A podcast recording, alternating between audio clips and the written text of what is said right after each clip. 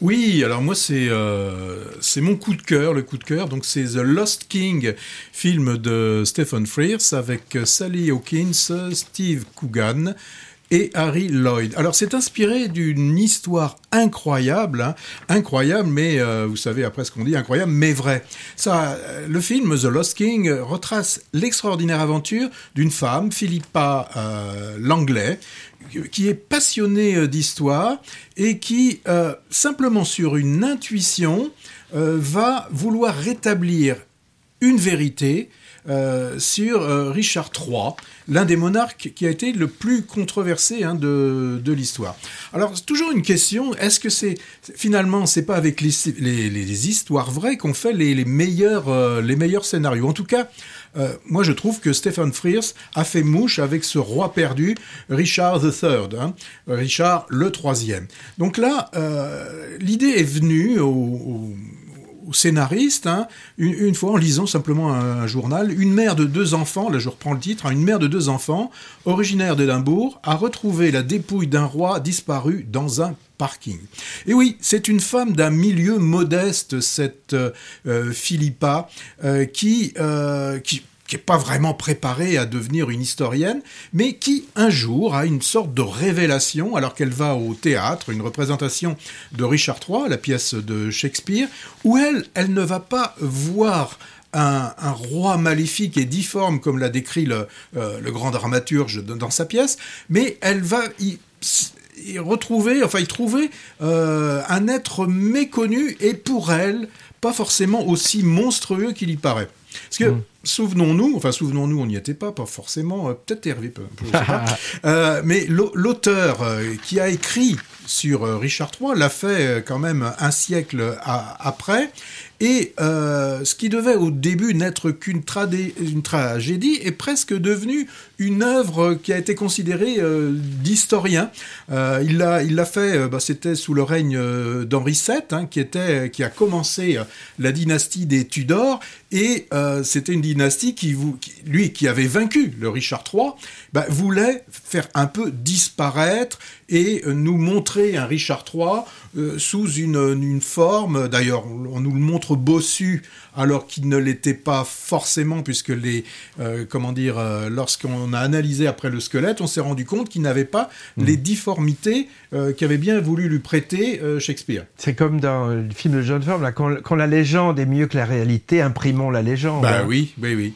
Alors pour en revenir à, cette recherche hein, de, de, Philippa, c'est son prénom, hein, c'est vrai qu'au début, elle a une impression, enfin plus qu'une impression, elle a une intuition. Alors imaginez bien que lorsqu'on se présente avec une seule intuition, quand on ne fait pas partie du sérail et qu'on se dirige vers ces services euh, qui sont spécialisés, bah, ça, les, ça les fait doucement rigoler, hein, euh, les, les, ceux qui savent. Euh, et ben ce petit bout de femme, ben, un, peu chétive, un peu.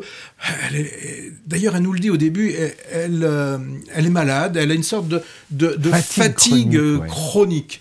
Euh, comme un peu certains ados. Enfin, donc elle, sauf qu'elle est un petit peu, un petit peu plus, plus vieille, ben elle, elle va se battre pour son intuition.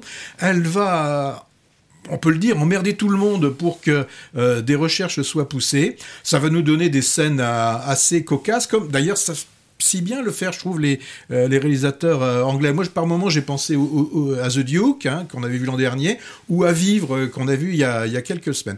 En fait, Stéphane Frears, moi je trouve, il s'est amusé à faire ce film. Il nous amuse aussi. Alors, euh, il utilise certains artifices. Hein. Il nous fait apparaître euh, euh, Richard III en, costume. On le voit sur son cheval ou désarçonné sur le champ de bataille. Bon, euh, il lui reste plus qu'à crier Mon royaume pour un cheval. Enfin, je sais pas s'il le fait. Je pense pas. Donc, une comédie très sympathique avec un fond historique. Euh, et, et une, encore une fois, hein, une histoire vraie. Euh, si elle ne l'était pas, euh, ben on pourrait pas croire qu'elle l'est. Quoi. Mmh. Je sais pas si vous avez compris ce que je voulais dire. Alors, moi j'ai compris. Dans les dans les acteurs, il y a Steve Cogan. euh, qui, qui, joue le mari, le mari très gentil, hein. très gentil, qui dit d'ailleurs, bah, je pense que je suis cocu par un par un fantôme, dit-il un moment. Et souvenons-nous, on l'avait vu dans un des films récents de euh, de Stephen Frears, c'était Philomena. Mm. Souvenez-vous avec euh, Judy Dench, cette femme qui avait dû abandonner son enfant et qui 50 ans après partait le, le, rechercher. Et c'était cette Sally Hawkins là? Non, c'était pas Sally Hawkins puisque ah, c'était Steve Coogan, ouais. Ouais, c'était Steve Coogan qui jouait le journaliste et euh, donc c'était Judy Dench. Et toi, t'as aimé ou pas? Oui, oui. Mais alors encore, un film au titre non traduit, Le Roi égaré ou pourquoi pas Le Roi retrouvé, ça aurait été euh, pas mal, non? Donc ce, récit euh, véridique hein, de la réhabilitation et de l'exhumation des restes du mal-aimé Richard III, grâce à une historienne amatrice, a été présenté il y a quelques mois au Festival de Sarlat et aussi à Pessac, je sais pas si tu viens, Festival d'Histoire, Patrick. Alors, bonbon anglais, hein, avec toutes les qualités des films british qu'on aime. On retrouve l'accent délicieux, l'humour décalé, les personnages excentriques, un jeu d'acteurs superbe et, la passion pour tout ce qui touche à la royauté aussi. Et c'est vrai que moi aussi j'ai pensé, c'est un peu dans la veine de The Duke, hein, euh, film anglais sur le vol d'un tableau, là, avec le papier aussi une histoire vraie, une histoire vraie aussi. Et on, retrouvait tous ces ingrédients, en fait. Hein. C'est le dernier opus du vétéran Stephen Frears. J'ai vu qu'il avait 82 ans. Et lui, il s'intéresse beaucoup aux personnages féminins de l'histoire de son pays. Je pense à The Queen en 2006, Philomène, tu l'as cité en 2013, et je ne sais pas si tu viens de Florence Foster Jenkins en 2016, la femme du monde qui se targuait d'être cantatrice, mais qui chantait comme une casserole. Il y avait eu une version. Oui, euh, avec euh, Catherine Fro. Ouais, c'est ça. Bon, moi je l'avais jamais vu l'actrice principale, Sally Hawkins. Elle interprète brillamment vraiment ce personnage émouvant et, déterminé en même temps.